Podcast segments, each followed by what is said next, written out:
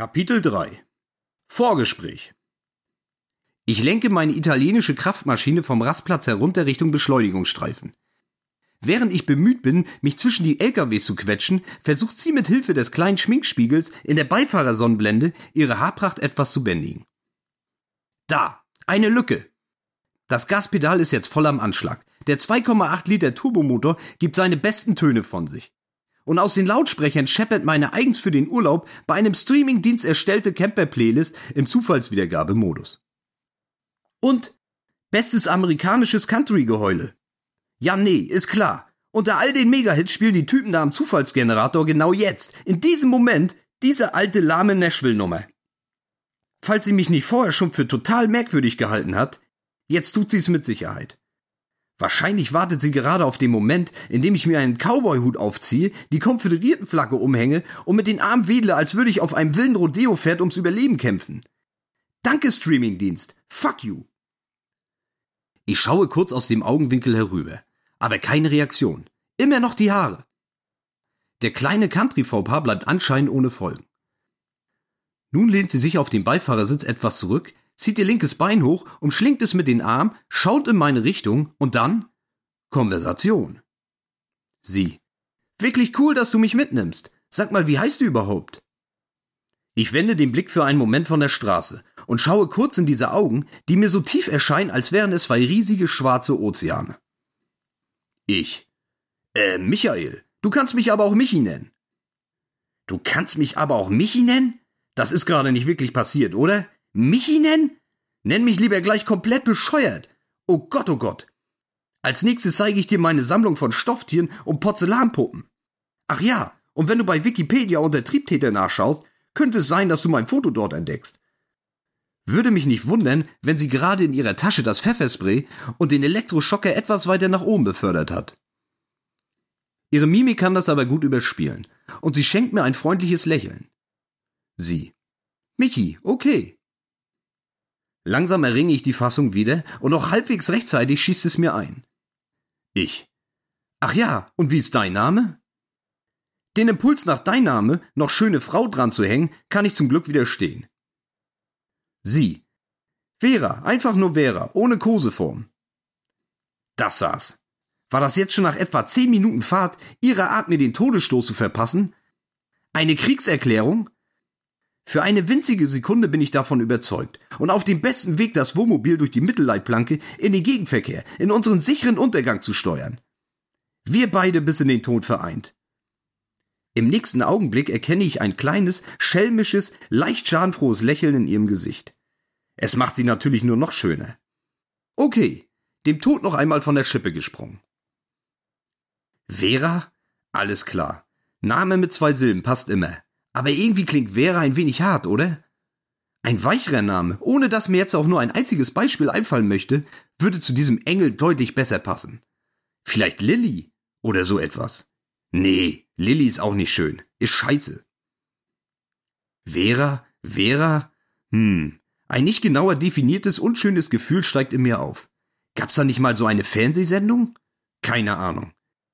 Wäre mal wieder eine gute Zeit für meinen großartigsten, besondersten, außergewöhnlichsten Kindheitsfreund. Der wüsste bestimmt eine Antwort. Ich. Vera? Netter Name. Cool. Hallo Vera. Oh Mann, was für ein Loser. Wenigstens musikalisch geht's bergauf. Britpop, der mich an ein Fußballturnier im Jahr 1996 erinnert. Endlich ein kleiner Lichtblick, mich etwas besser präsentieren zu können. In diesem Stil und Rhythmus laufen auch die folgenden Minuten ab. Smalltalk, bei dem ich mir liebend gern ununterbrochen die Zunge abbeißen will für den Quark, den ich von mir gebe. Aber auch kleine, erste, gegenseitige Information. Kurz zusammengefasst. Vera, 30 Jahre alt, von irgendwo aus der Pfalz, Ort habe ich vergessen oder gar nicht erst aufgenommen. Studienabschluss, irgendwas mit Literatur, glaube ich. Oder Lehramt? Ist auch unwichtig, wir wollen ja nicht gleich heiraten. Auf der Suche nach dem Sinn des Lebens und mit Reiseziel Köln. Ich. 41 Jahre alt. Kleinstadt an der Ostseeküste. Kfz-Mechaniker. Hat sein Leben voll im Griff. Oder besser, ziellos, planlos, hoffnungslos. So langsam verstummen die Gespräche. In den Lautsprechern singt ein amerikanisches Original aus New Jersey über gestrauchelte Helden und Antihelden. Ist die Stille unter der Musik bereits die pure Ablehnung? Desinteresse? Ekel? Ich könnte es verstehen. Wenigstens kann ich mich so nicht noch weiter bloßstellen und zusehends in die Scheiße rein. Ein silberner PKW schießt an uns vorbei und drängelt sich dann direkt zwischen Camper und dem vorausfahrenden LKW. Ich bin im Begriff, ein Feuerwerk übelster Hasstiraden zu starten, kann mich aber noch bremsen. Nein, so sollte Vera mich nicht erleben. Der Arsch ist noch nicht fertig. Nun betätigt er auch noch seine Scheibenwaschanlage. Das meiste von dem Zeug spritzt mehr über seine Karre und bei mir direkt auf die Frontscheibe. Jetzt bin auch ich gezwungen zu wischen. Ich ziehe am Hebel. Vier dünne Fäden reinigende Flüssigkeit verlassen die Spritzdüsen und treffen auf das Glas. Die Scheibenwischer setzen sich in Gang. Das bisschen Wasser, die Menge tote Insekten auf der Scheibe und die etwa zehn Jahre alten Wischergummis ergeben eine toxische Mischung. Statt sauberer verschmiert alles nur. Ein mittelschwerer cholerischer Anfall kündigt sich an. Ruhig bleiben, ruhig bleiben. Die Scheibe ist wieder halbwegs durchschaubar. Auf der Heckklappe seiner Gurke hat der Wichser einen Schriftzug aufgeklebt. Todesstrafe für Kinderschänder ist dort zu lesen. Der Klassiker, denke ich.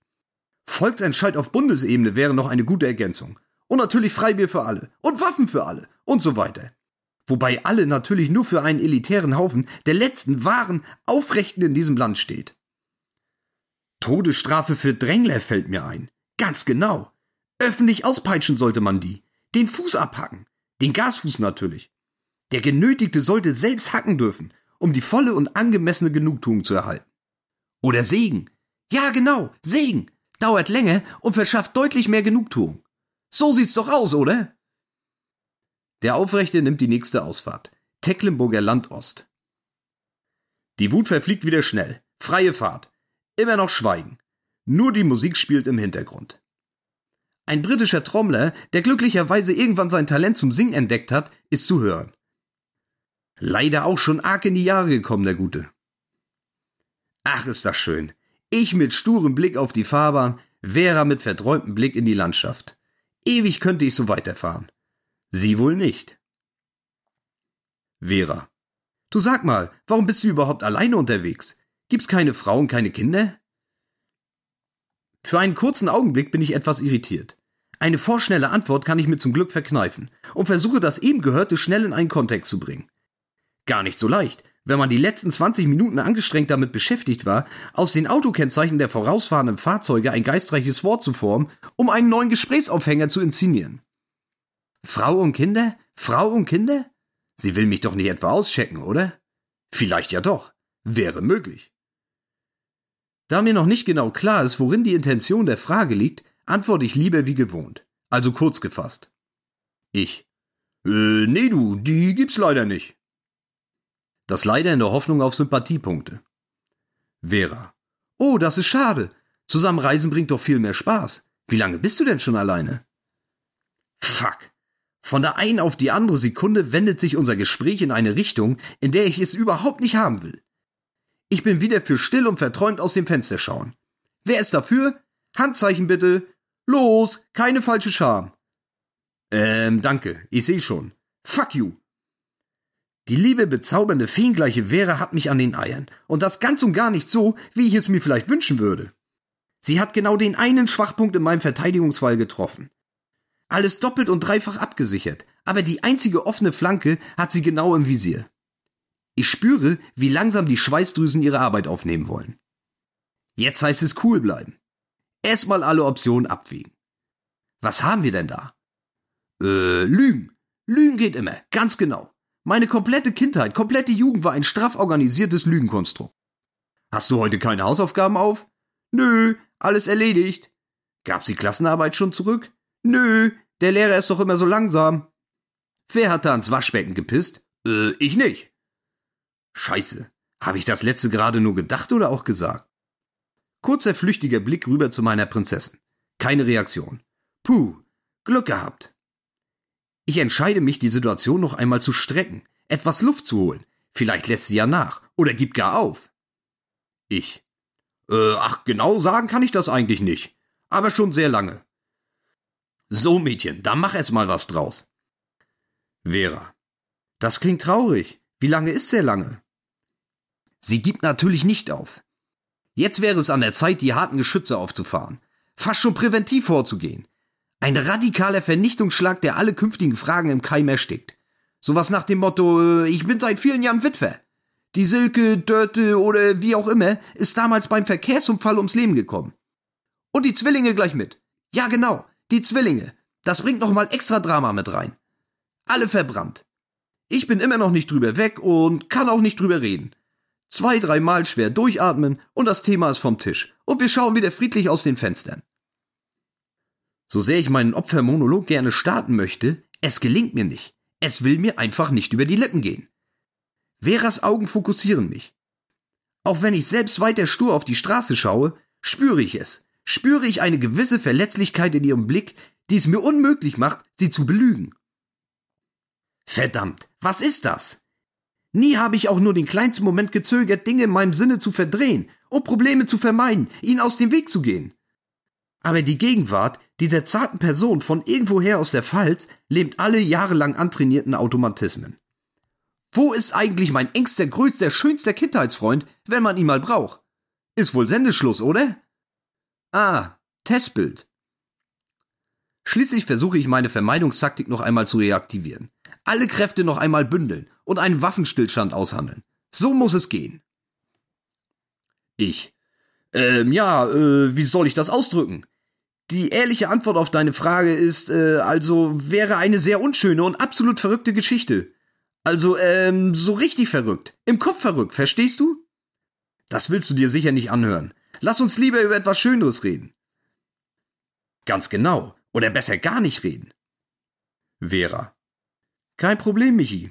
Ich durfte in den letzten zehn Jahren mehrere Male für längere Zeit die Klapsmühle besuchen. Glaub mal, da habe ich alles Mögliche an verrückten Geschichten erlebt und teilweise auch selbst geschrieben.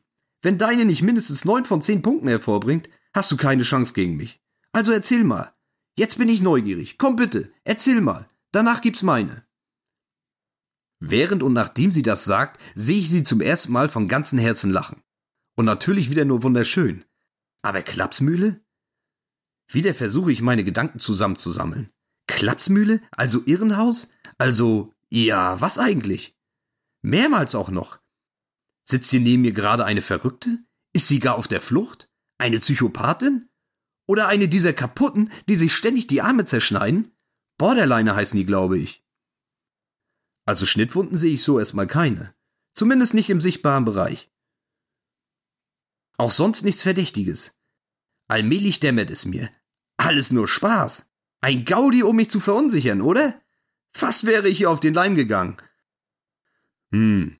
So ganz traue ich mich aber noch nicht voll in ihr Lachen mit einzustimmen und suche lieber weiter nach einer Absicherung. Ich. Äh, zu persönlich, wenn ich frage, was du in der Klapse gemacht hast? Vera. Äh, Depression. Jetzt bin ich mir sicher. Sie scherzt nur und lasse mich dazu hinreißen, ihre Vorlage aufzunehmen. Ich. Come on, die hat doch heute echt jeder. Damit kriegst du nicht mal drei von zehn Punkten. Ich schaue schnell vom Verkehr zu ihr herüber, nur um kurz die Lorbeeren für meinen kleinen Witz einzufahren, und sehe plötzlich in ein ernstes Gesicht. Vorbei das herzliche Lachen. Was ist denn nun schon wieder? Oh, verdammte Scheiße. Es ist dir voller Ernst. War ja klar. Loser! Ich. Oh, sorry. Das war blöd von mir. Wollte dich nicht kränken. Hab nicht nachgedacht. Ganz genau. Wie so oft am heutigen Tag, du Vollidiot. Bloß kein Fettnäpfchen auslassen. Vera. Nein, du hast schon ein bisschen recht. Viele halten es immer noch für eine Künstlerkrankheit oder wichtig machen oder einfach nur schlecht drauf sein. Aber glaub mir, es ist echt die Hölle. Das will niemand haben. Ich. Klar, auf jeden Fall. Zustimmend nicke ich mit dem Kopf. Etwas so übertrieben und theatralisch vielleicht, aber ihre Augen wandern schon wieder weg von mir, leicht verträumt in die Ferne. Für einen Minimoment glaube ich, meine Lage etwas entspannt zu haben. Da stößt sie ihren Ellbogen leicht gegen meinen Oberarm. Vera. Na komm schon, erzähl mal bitte. Bin echt eine gute Zuhörerin. Danach ich. Jetzt habe ich die Kontrolle über die Schweißdrüsen endgültig verloren. Heiß und kalt zugleich mit mir. Sie hat mich tatsächlich berührt. Ein unbeschreibliches Gefühl. Sagenhaft, paradiesisch, hinreißend. Alle Wörter dieser Welt können es nicht einmal im Ansatz beschreiben. Aber was noch mal erzählen? Hä? Ach scheiße, da war ja noch was. Wie zum Henker macht sie das nur? Noch immer suche ich nach einem winzigen kleinen Schlupfloch, um aus der Nummer gesichtswahrend herauszukommen. Ein Naturereignis. Komm schon, lieber Gott, lass mich nicht hängen. Bitte, bitte, bitte. Egal was, ich nehme auch einen ganz banalen Verkehrsunfall. Wo ist ein Unfall, wenn man ihn mal braucht? Ständig rasen Leute in Leitplanken oder Brückenpfeiler. Alltag auf Deutschlands Straßen. Und jetzt Fehlanzeige. Während meine Gedanken rotieren und suchen, vernehme ich in weiter Ferne, etwas dumpf, ganz leise aber lauter werdend, eine Stimme. Es ist meine eigene. Ich. Ähm, also, ähm, ganz ehrlich, äh, also ehrlich gesagt bin ich schon immer alleine. Schon ewig. Ich hatte in meinem ganzen Leben weder als Teenager oder später eine Beziehung mit einem Mädel oder einer Frau. Ich habe weder eins geküsst noch Sex gehabt. Wie gesagt, komplett verrückte Geschichte mit mir. Der Kinderschänder in seiner silbernen Kiste hat uns schon wieder eingeholt. War wohl nur ein kurzer Toilettenbesuch. Diesmal bleibt er links, fährt vorbei und ist weg.